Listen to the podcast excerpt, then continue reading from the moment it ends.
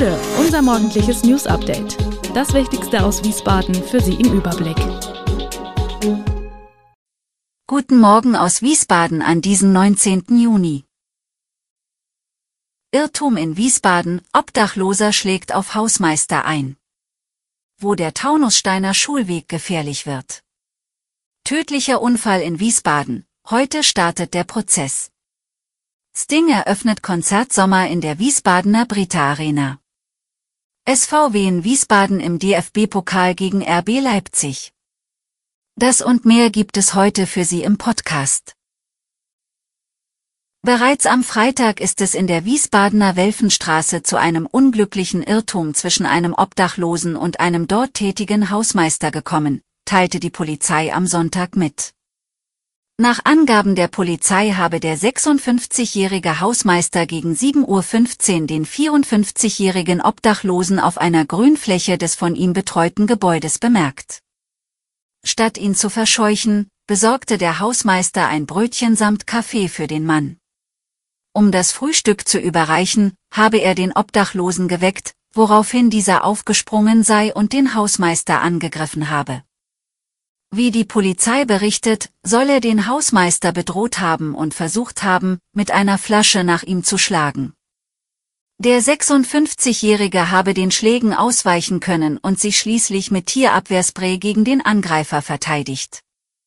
Warum der 54-Jährige den Hausmeister attackierte, war von Seiten der Polizei schnell geklärt, offenbar hatte der aus dem Schlaf gerissene Obdachlose den Hausmeister irrtümlich für einen Angreifer gehalten.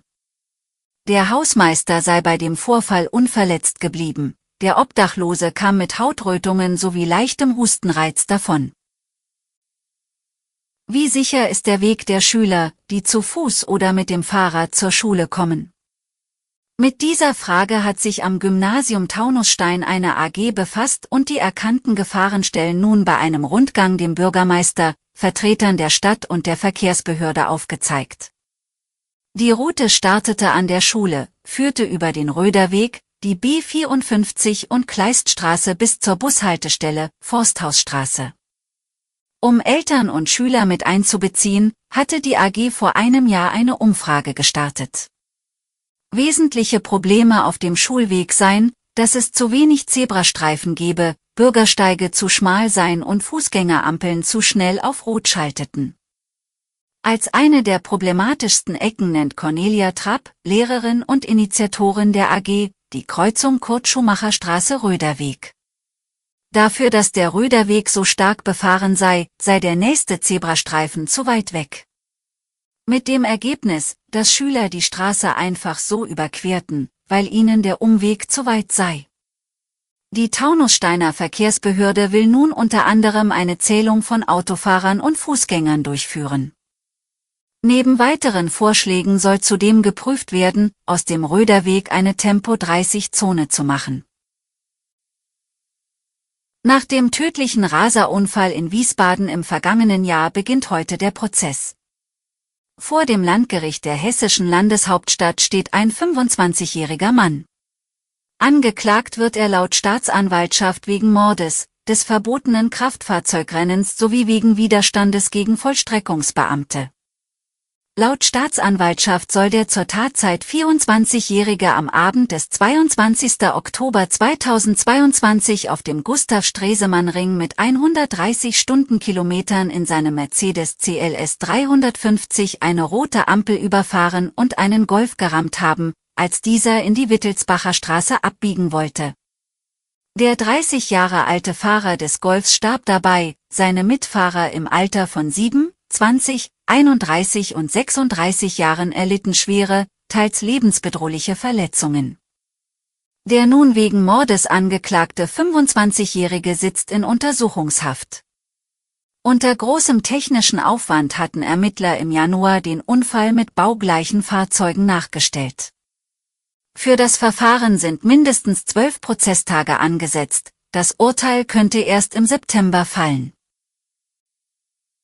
Am Samstagabend hat Superstar Sting in der Wiesbadener Brita Arena den Startschuss zur Open-Air-Konzertreihe We Love Music gegeben, die am 21. Juni von Lionel Richie und am 25. Juni von One Republic fortgeführt wird.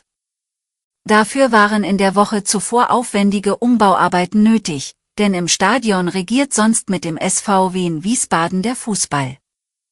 Im vergangenen Juni mussten die Konzerte unter anderem mit Sarah Connor und Ray Garvey aufgrund von Mängeln im Sicherheitskonzept kurzfristig an andere Veranstaltungsstätten im Rhein-Main-Gebiet verlegt werden. Im Frühjahr war das überarbeitete Konzept für dieses Jahr genehmigt worden. Das Konzert mit 13.500 Besuchern hatte etwas von einem XXL-Sommerfest mit vielen alten Bekannten, in der Luft lag Bratwurstduft, die Sonne strahlte, alle waren fröhlich und dazu gab es in bewährter Form die Musik, die man seit Jahrzehnten liebt. Sting war dabei mit 71 Jahren nicht nur unglaublich athletisch anzusehen im engen grauen Shirt zur weißen Jeans. Seine Stimme klang auch noch genauso kraftvoll und sicher wie vor 30 Jahren. Das Konzert blieb ohne Zwischenfälle, wenngleich die Sanitäter so manchen Einsatz im Stehbereich hatten, wo Aufregung und Hitze auf den Kreislauf schlugen. Fußball-Zweitligist SV Wien Wiesbaden trifft am 26. oder 27. September im DFB-Pokal auf den amtierenden Titelverteidiger RB Leipzig. Der Verein freut sich auf die Herausforderung gegen eine Top-Mannschaft zu spielen und hofft auf eine ausverkaufte Britta Arena, erklärte Paul Fernier, sportlicher Leiter beim SV Wien.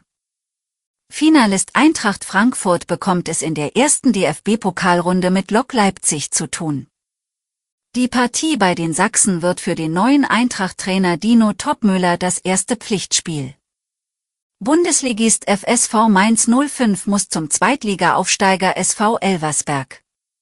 Der Südwestpokalsieger und Regionalliga-Aufsteiger TSV Schott Mainz hat das Traumlos Borussia Dortmund gezogen. Der erste FC Kaiserslautern gastiert bei Rot-Weiß Koblenz. Bundesliga-Aufsteiger SV Darmstadt bekam mit dem FC 08 Homburg eine vermeintliche Pflichtaufgabe zugelost. Der FSV Frankfurt empfängt Zweitligist Hansa Rostock. Die zweite Hauptrunde folgt ab Ende Oktober, das Achtelfinale Anfang Dezember und die weiteren Runden dann im kommenden Jahr. Das Finale findet am 25. Mai 2024 in Berlin statt.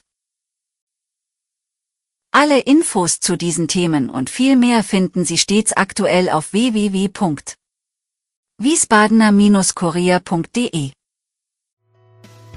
Gude Wiesbaden ist eine Produktion der VRM von Allgemeiner Zeitung, Wiesbadener Kurier, Echo Online und Mittelhessen.de. Redaktion und Produktion die NewsmanagerInnen der VRM. Ihr erreicht uns per Mail an audio.vrm.de.